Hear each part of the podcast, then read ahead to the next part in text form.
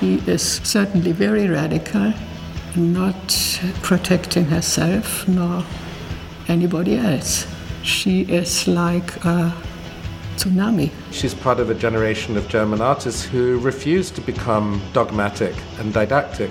And that is the political act in the work. She has this intuitive quality to out-trick an absurd social situation which deals with people, it deals with economy, it deals with history and so on. She's not detached from what's going on. This is a person who is not happy with society as they see it and continually attempts to criticize that society. She is up to no good. Sie ist wie ein Tsunami, eine undogmatische Künstlerin, eine, die die intuitive Fähigkeit hat, soziale Situationen immer wieder auszutricksen. Und sie ist eine Künstlerin, die nicht glücklich ist mit der Gesellschaft, wie sie ist. So wird sie und ihr Werk von KuratorInnen, SammlerInnen und KünstlerkollegInnen beschrieben. Isa Gensken. Die Töne, die ihr gerade gehört habt, stammen aus einem Video über Isa Gensken, das das Museum of Modern Art in New York anlässlich ihrer Retrospektive 2013 veröffentlicht hat. Heute, zehn Jahre später, ehrt die neue Nationalgalerie in Berlin die deutsche Künstlerin, und zwar anlässlich ihres 75. Geburtstags mit der Ausstellung Isa Gensken 7575. Darin sind 75 Skulpturen aus allen Schaffensphasen der deutschen Künstlerin von den 1970er Jahren bis heute zu sehen. Über diese unermüdliche Künstlerin und ihr vielfältiges Schaffen wollen wir in dieser Folge sprechen und damit begrüße ich euch ganz herzlich zu Kunst und Leben, dem Podcast in Kooperation mit dem Monopol Magazin. Mein Name ist Aline Frozina und ich freue mich, dass ihr zuhört. Hi. Kunst und Leben. Der Monopol-Podcast von Detektor FM. Sie gehört zu den einflussreichsten KünstlerInnen der vergangenen 40 Jahre, Isa Gensken. Ihr Oeuvre bedient sich dabei ganz unterschiedlichen Medien. So hat sie etwa Skulpturen, Installationen, Filme und Gemälde geschaffen. Sie hat sowohl Werke aus nur wenigen Materialien wie Beton, Holz und Epoxidharz geschaffen, als auch sogenannte Assemblagen, also Skulpturen und Szenerien, die sie aus gefundenen Alltagsgegenständen geschaffen hat. Zum Beispiel aus Kleidungsstücken, Muschelschalen aus dem Restaurant, Spielfiguren oder auch Sonnenbrillen. Wir starten gleich in diesen Podcast. Vorher ein kurzer Hinweis unseres Werbepartners. Bald ist es wieder soweit. Die Art Düsseldorf öffnet vom 12. bis zum 14. April ihre Tore auf dem Areal Böhler.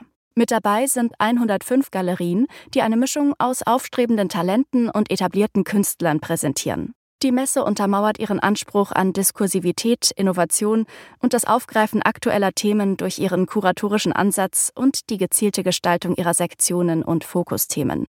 Ihre Themensetzung und das Rahmenprogramm tragen dazu bei, dass die Messe auch weiterhin ein Ort des Austausches, der Debatte und des Kunsterlebens bleibt. Die Fokusthemen 2024 sind Photography und Identity, Retromania und Future Bodies. Unter dem Projekt Change Presented by E.ON werden in Kooperation mit der E.ON Stiftung Arbeiten zum Thema Transformation und Nachhaltigkeit ausgestellt. Für alle, die es gar nicht mehr erwarten können, öffnet die Art Düsseldorf schon zur Preview am 11. April ihre Tore. Mehr Informationen gibt es unter art-dus.de und in den Show Notes.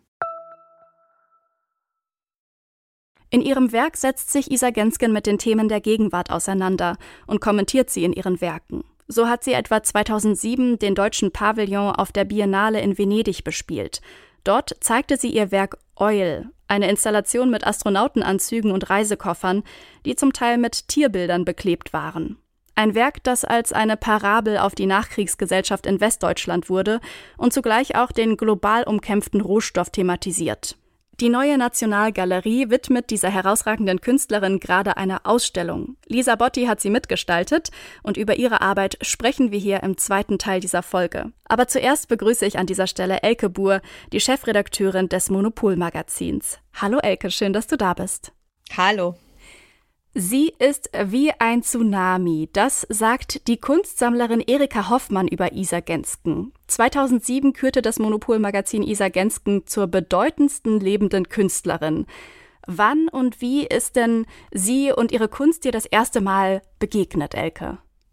Also am intensivsten kann ich mich dran erinnern, 2007 auf der Venedig Biennale, da war Nikolaus Schaffhausen der Kurator und der hat ähm, Isa Gensken eingeladen, den deutschen Pavillon zu bespielen. Und die Inszenierung damals hieß Oil, also Öl. Mhm. Ähm, und ich weiß noch, dass ich mich ähm, ganz schön gewundert habe, weil man kam so rein und das war schon diese Phase, wo sie diese ganzen Mannequins hatte und da waren halt so Figuren und so astronautenartige Figuren mit so komischen, also so, das sind, das sind ja immer wie so Schaufensterpuppen, die mhm. sie halt so dekoriert und anzieht und der ganze Pavillon war wie so eine Baustelle verkleidet. Also das war alles irgendwie total verwandelt und ähm, ich fand's äh, damals äh, ganz schön rätselhaft und fand's aber auch äh, wirklich total spannend und äh, im Zusammenhang damit habe ich mich zum ersten Mal wirklich intensiv mit Isa Gensken beschäftigt und mhm. habe mich halt gewundert, dass ich die nicht kannte. Ja. Weil ähm, sie ja wirklich auch seit Jahrzehnten schon äh, sehr wichtige Arbeit gemacht hat in Deutschland. Und äh, wie man immer kannte, war ihr Ex-Mann, also der Mann, ja. mit dem sie zusammen war, Gerhard Richter. Aber Isa Gensken kannte ich nicht und das war so meine erste richtig intensive Begegnung mit ihrem Werk. Gibt es irgendwas, was dich so an ihr, ihrer Person oder ihrer Kunst so ein bisschen fasziniert? Hast du vielleicht auch irgendwie ein, ein Lieblingswerk von ihr? Ich mag die frühen Arbeiten sehr gerne. Mhm. Also ich finde das ganz toll, dass sie ganz früh so mit äh, Technologie einfach gearbeitet hat. Also es gibt diese frühe Serie von so langgestreckten Skulpturen, die so, ähm, die sind so geformt wie so Nadeln oder so. Also die sind so mhm. ganz, haben so ganz interessante äh, Formen und die sind so ganz perfekt und die sind mit Hilfe von Computern ausgerechnet praktisch. Also auch sehr, sehr technisch, sehr aufwendig, schon Ende der 70er Jahre, Anfang der 80er. Und aber was ich besonders gerne mag, sind ihre Betonarbeiten. Es gibt so, ähm, das sind einfach so Betonklötze, so kleine, äh, die sehen aus wie Radios. Also das mhm. sind so äh, Betonklötze, in denen so eine Antenne drin ist. Und diese Antenne geht ja praktisch ins Nichts, weil Beton ist ja so ein Stoff, wo man denkt, so da geht am allerwenigsten Sound durch. Mhm. Ja. so und ähm, dann ist steckt da aber so eine Antenne drin, so nach dem Motto, auch das hier ist ein Weltempfänger.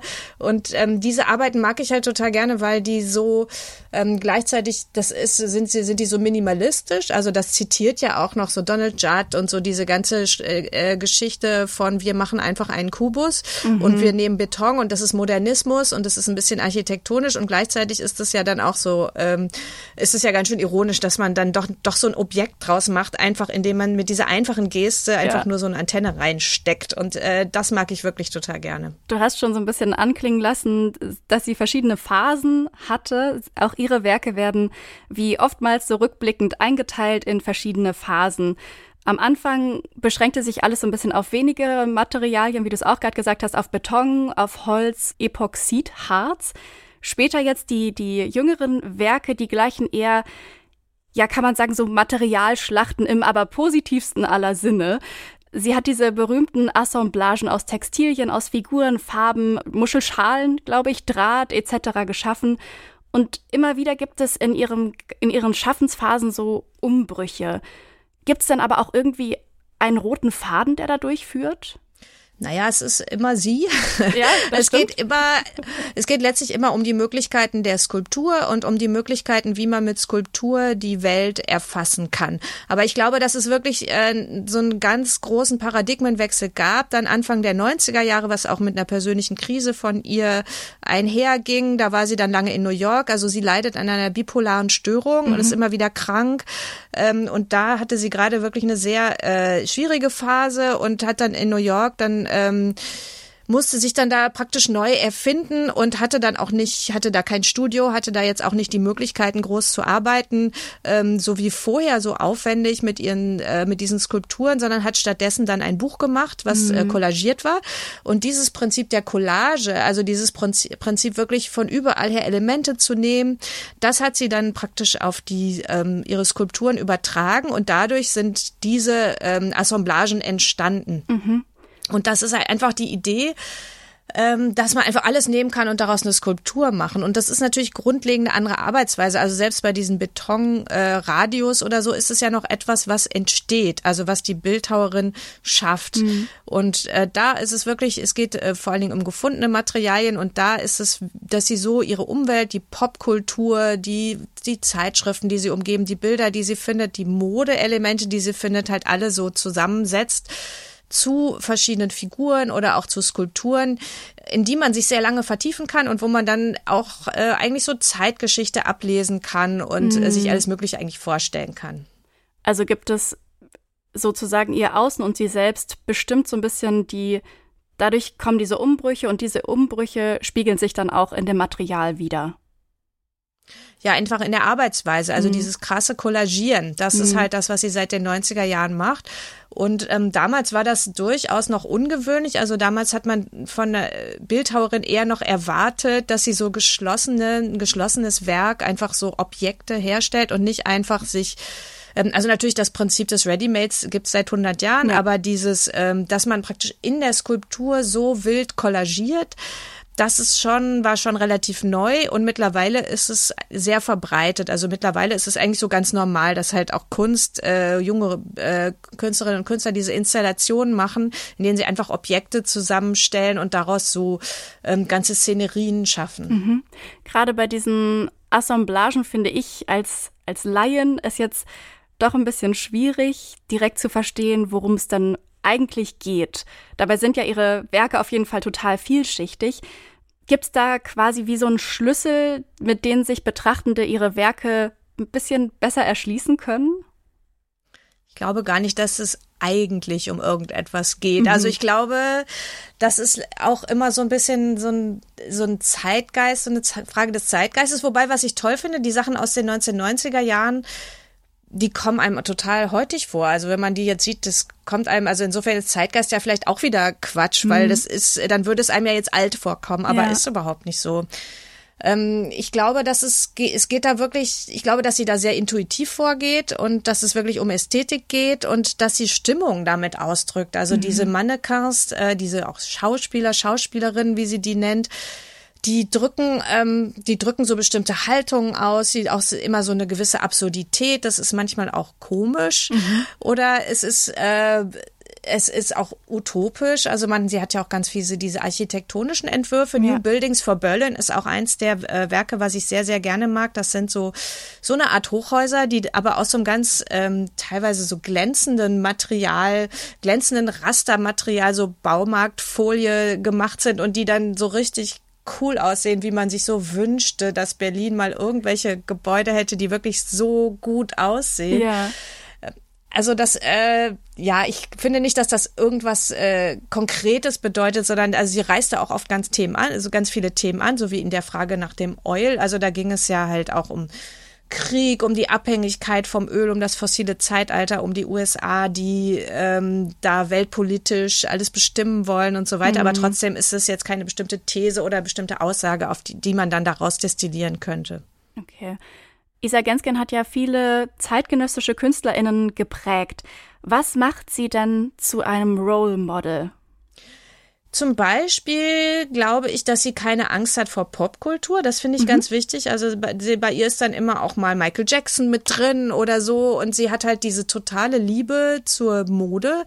Also die Prada-Jacken, die dann in ihren Installationen mhm. vorkommen. Da kann man davon ausgehen, dass sie sie selber mal getragen hat. Und ähm, ich glaube, also ich habe sie persönlich leider nie kennengelernt, aber ähm, sie hat immer intensive Beziehungen aufrechterhalten zu jüngeren Künstlern und Künstlerinnen, vor allen Dingen zu Künstlern. Künstlern. Äh, zum Beispiel mit Wolfgang Tillmanns hat sie eine tiefe Freundschaft und die haben auch Installationen zusammen gemacht. Er hat sie häufig fotografiert oder mit Kai Althoff, also mit diesem Kölner, äh, mit dieser Kölner Szene und ähm, die ja auch alle so eine Generation jünger sind als sie. Und ich glaube, dass das so ganz wichtig ist, dass sie so anschlussfähig dann war immer. Das ist ein gutes Schlusswort. Vielen Dank dir, liebe Elke, für das Gespräch. Gerne.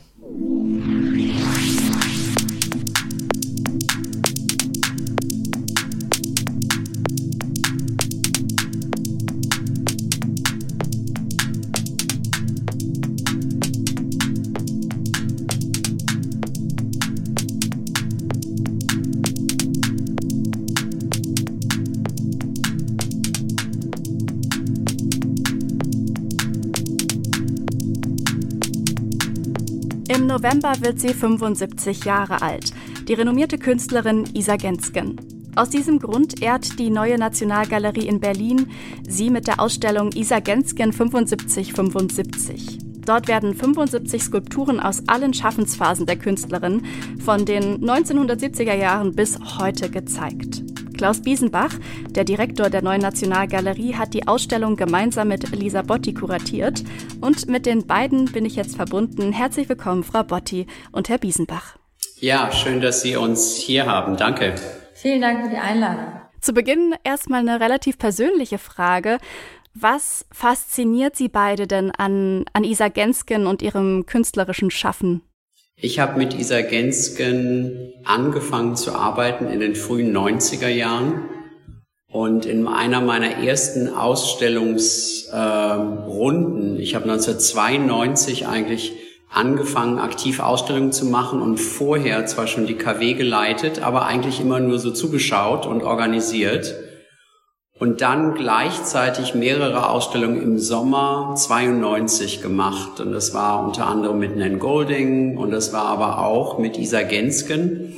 Und zwar Dialog im Bodemuseum habe ich zeitgenössische Kunst in die Sammlung des Bodemuseums, was damals äh, Skulptur und Malerei war, integriert und habe die Arbeit Brunnen von, von Isa Gensken dort gezeigt.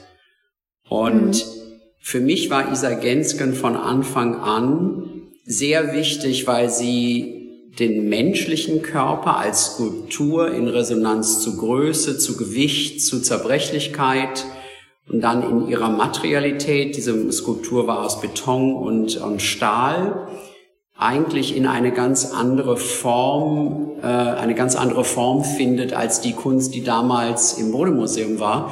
Aber diese Spannung hat Isa Genskin ja zu eigentlich allem. Die hat sie auch zur zeitgenössischen Kunst, die hat sie auch zu dem Körper des, der Betrachterin, des Betrachters. Also ich finde sie eine in meiner Laufbahn als, als Kurator immer faszinierende Künstlerin. Ja, für mich ist spannend, dass wann immer Sie jemanden fragen, haben Sie zum, haben Sie ein Lieblingswerk von Isa Genskin, hat eigentlich jeder ein anderes und würde man sie nebeneinander setzen, würde man vielleicht nicht auf den ersten Blick ein, die gleiche Handschrift entdecken. Und ähm, wenn man sich aber genauer hinschaut, geht es bei ihr eigentlich immer in den Werken um Körper und Verkörperung. Also die Werke an sich, die Skulpturen sind Körper, man kann drumherum laufen, sie montiert sie auch teilweise auf, ähm, zum Beispiel ihre berühmte Fensterserie sind auf 1,40 Meter hohen Podesten installiert, sodass das Fenster auf Kopfhöhe ist. Und Verkörperung in dem Sinne, dass sie eben es schafft, aus diesen disparaten Materialien etwas Neues, Unerwartetes zu kombinieren und das aber immer in Bezug auf Zeitgenossenschaft, politische Themen, soziale Ideologien oder eben auch das alltägliche Leben. 2006 hat Isa Gensken im Gespräch mit Kulturwissenschaftler Dietrich Diederichsen gesagt, ich zitiere, in meinem Leben habe ich mich immer mit dem Fließenden beschäftigt und mich gegen das Starre gewehrt. Das war automatisch, ich musste nie darüber nachdenken. Jetzt hat sie aber vor allem Skulpturen gemacht, also doch aus meiner Sicht recht statische Werke. Wie passt dann das zusammen, das Fließende und dieses Statische? Isa Gensken hat ja nicht nur skulptural gearbeitet, sondern es gibt ja dieses großartige, collageartige Buch, wo, was ja auch wie eine Liebeserklärung an New York ist, was sehr cinematografisch ist, was sehr mit Bewegung spielt. Und da sieht man den Fluss. Man sieht den Fluss, wie sie durch die Stadt sich bewegt, von Architektur, von Menschen, von Orten beeindruckt ist und wie das alles einfließt fast in ein bebildertes Narrativ, das dieses, mhm. das dieses Buch darstellt. Und ich finde, dieses Buch, finde ich, ist fast wie ein Schlüssel zu ihrer Arbeit, weil sie sehr diese Bewegung und diesen Fluss abbildet, aber dann auch so Freeze Frame, dann hat man etwas, was auch eine Collage sein könnte, dann hat man was auch ein Objekt sein könnte. Also das ist so wirklich so, man hält den Film an und es entsteht eine Form, die auch eine Skulptur sein kann. Die Skulptur ist auch immer ein Standbild von einer Handlung. Mit dieser Ausstellung Isa Gensken 75 75, da machen Sie der Künstlerin ja einen ganz besonderen Geburtstagswunsch. Eine Ausstellung in der neuen Nationalgalerie, ein Bau von Mies van der Rohe. Isa Gensken ist ja begeisterte Architekturliebhaberin und auch Kennerin. Warum denn jetzt ausgerechnet dort? Also Isa Genskin hat eine große ähm, Leidenschaft zur Architektur und zur urbanen Welt, also ihre großen ähm, Städte, die sie immer wieder gerne gelebt und besucht hat, waren New York und Berlin. Und ähm, wenn man sich, wenn man, wenn sie in dem ähm, Mieshalle stehen, stehen sie auf einem Steingrid, auf einem Raster, und das fließt von innen nach außen auf den Außenraum, auf die Terrasse über. Das heißt, mhm. es ist ein Übergang von intimen Raum, von Öffentlichkeit, von innen, von außen. Und das finden wir in Isa Genskens Werk, in fast allen Werken, dieser Dialog von innen und außen, also beginnend bei ihrem Werk, das heißt Mein Gehirn von 1984, wo sie wirklich aus Gips eine Art Gehirn vorgestellt hat, auf die sie eine Antenne draufsetzt, wie eine Art Selbstporträt. Das Werk heißt Mein Gehirn. Über, über die Fenster, durch die man durchschaut, aber auch über ähm, Paravents, die ja eigentlich etwas ähm, verdecken, die sie aber auch durchbricht, in die man durchschauen kann, über, ähm, also es sind oft auch funktionstüchtige Alltagsobjekte, wie zum Beispiel auch Lampen sind viel in ihrem Werk vertreten, die etwas vielleicht erhellen, aus dem Dunklen herauskriegen, oder eben auch Motorhauben, die eine Dynamik haben. Wir haben auch Fenster, die aus Flugzeugen stammen, und das eine Fenster ist ganz besonders. Flugzeug ist ja dann die Idee, man guckt raus in die Welt. Aber dieses Fenster hat sie angemalt mit bunter Farbe und es sind wie so Wimpern auf dem Fenster. Das heißt, das Fenster schaut den Betrachter zurück an. Frau Botti, Sie haben ganz am Anfang auch schon gesagt, wenn jede Person ein, ein Lieblingswerk von Isa Gensken auswählt, dann und man die vergleicht, dann sieht man vielleicht nicht unbedingt direkt eine Handschrift der Künstlerin. Also wird sie, ja, sie wird auch öfter mal als eine Künstlerin mit vielen Gesichtern beschrieben. Was war Ihnen denn jetzt in dieser Retrospektive wichtig zu zeigen? Welche, welches Gesicht der Isa Genskin sollen die BesucherInnen in der Ausstellung kennenlernen oder welche Gesichter? Ja, uns war ganz wichtig, die Ausstellung chronologisch ähm, zu gestalten. Also die BesucherInnen werden eingeladen, von ihrem ersten Werk 1977 in der Ausstellung an Ellipsoid zu beginnen und dann durch die Halle zu schreiten bis zu dem jüngsten Werk. Da steht vor der Tür, das ist die Pinke Rose von 2023. Und ähm, dieser Weg führt eben an ihrem, das lässt einen gut eine Einführung geben, wie mutig die Künstlerin war, sich immer wieder neu zu definieren und dabei ist, glaube ich, wichtig zu sagen, dass sie, dass sie es zwar immer, also es ist ein, wie Sie sagen, ein heterogenes Werk, aber ähm, sie benutzt zum Beispiel vertraute Materialien, wie eben Folie oder ein, ein Kleidungsstück bei den Puppen, aber diese Zusammensetzung ist einmalig. Die, das schafft mhm. sie eine, eine, eine Aussage. Ich würde vielleicht noch nur ergänzen, ich habe in den 90er Jahren sehr, sehr, sehr, sehr, sehr viele Atelierbesuche gemacht und zwar, mhm. als ich in den KW anfing, war das so, dass ich einige KünstlerInnen, so wie die Katharina Sieberding oder Dan Graham, die waren praktisch so wie eingeladene ProfessorInnen, die dann einfach auch sehr in, intensiv, denen ich sehr intensiv gearbeitet, von denen ich sehr viel gelernt habe.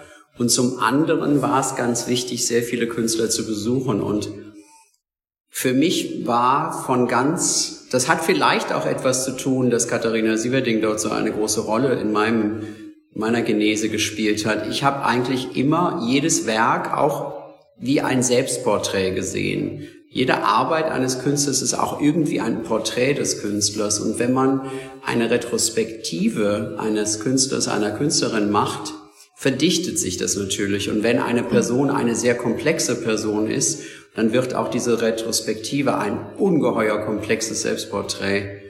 Und ich finde, es gibt kaum eine, eine vielfältigere, komplexere Künstlerin wie als Isa Genskin, die ja wirklich in ihrer mit Materialvielfalt, in ihren Formfindungen so divers, so verschiedene Gestalten kreiert hat. Das ist schon erstaunlich und ich finde, das reflektiert aber auch natürlich die künstlerische Unruhe, die Neugierde, den künstlerischen Mut, den Isa Gensken hat. Mhm.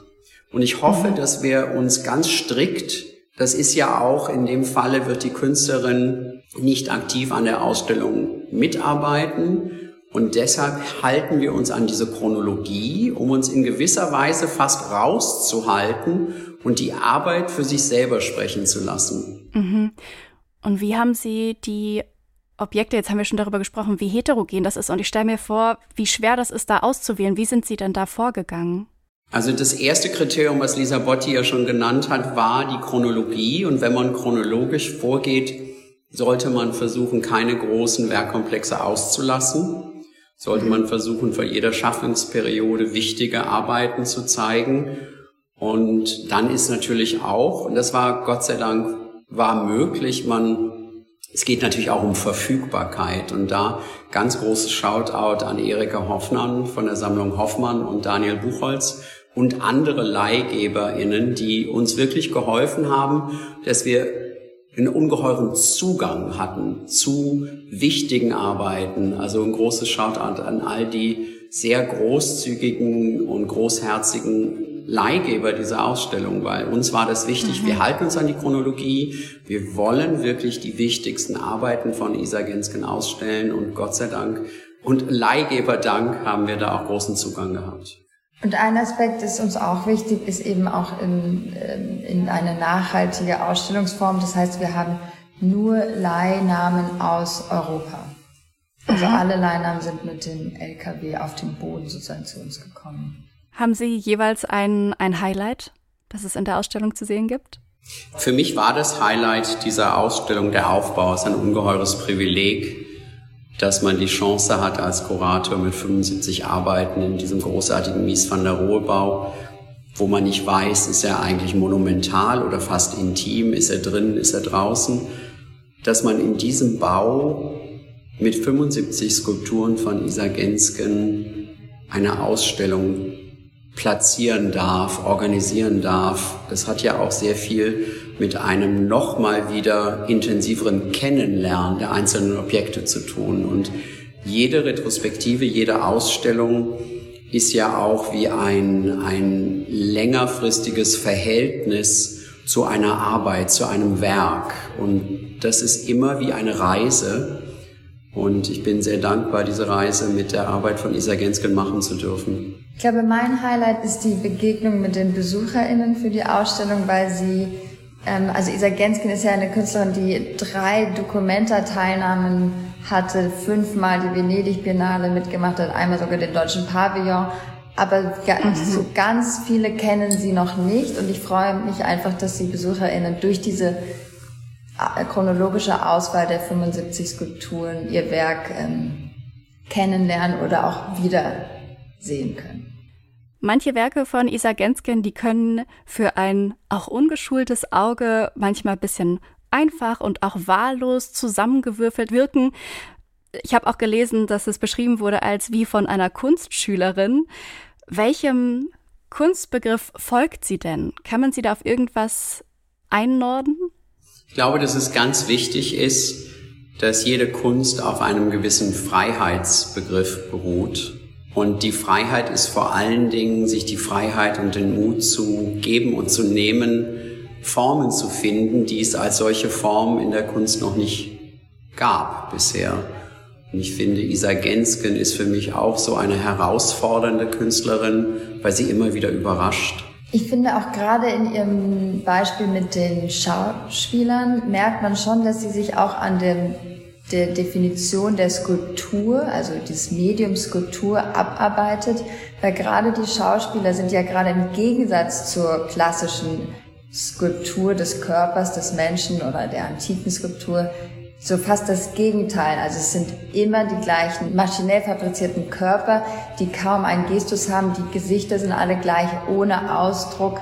Ähm, Sie verdeckt sie dann auch noch mit einer Kopfbedeckung, dass sie eher so abwehrend sind. Dass sie erwecken ein Unbehagen. Und sie hat sich ja auch mit Nofretete wahnsinnig auseinandergesetzt, dem Ideal der Schönheit und was ja auch, die Schaufensterpuppen haben ja auch ein Ideal des Körpers. Also sie setzt sich auf jeden Fall auch mit der, mit der kunsthistorischen ähm, Dimension einer Skulptur auseinander. Und was bedeutet Skulptur heute?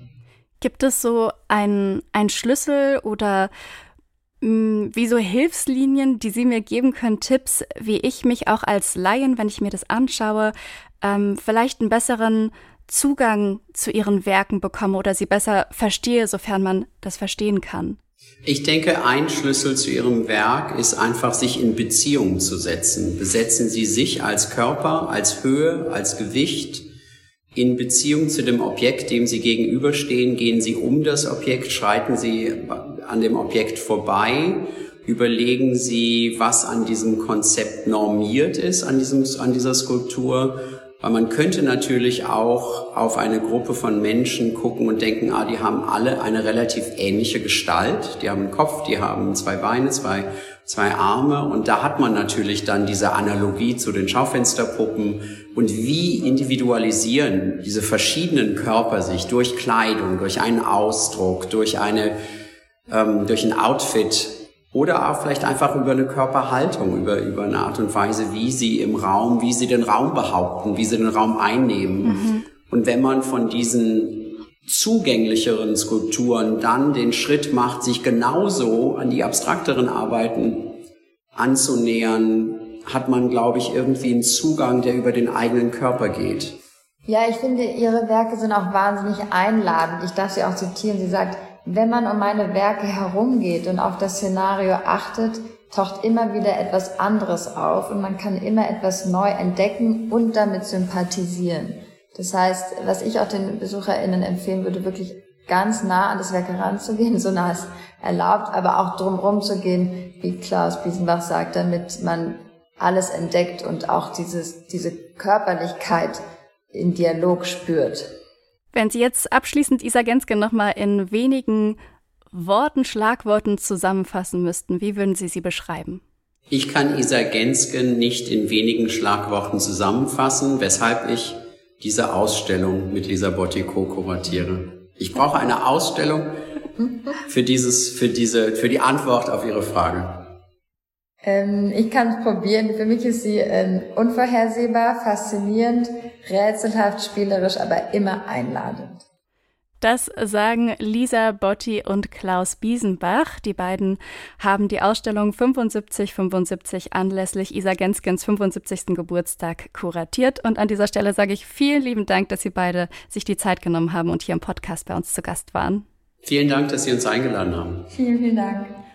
Die Ausstellung Isa Gensken 7575, die läuft noch bis zum 27. November 2023, dem Geburtstag der Künstlerin. Alle Informationen dazu findet ihr nochmal im Online-Artikel zu dieser Folge, und zwar auf detektor.fm und dort findet ihr auch alle anderen Folgen von Kunst und Leben, dem Podcast in Kooperation mit dem Monopol Magazin.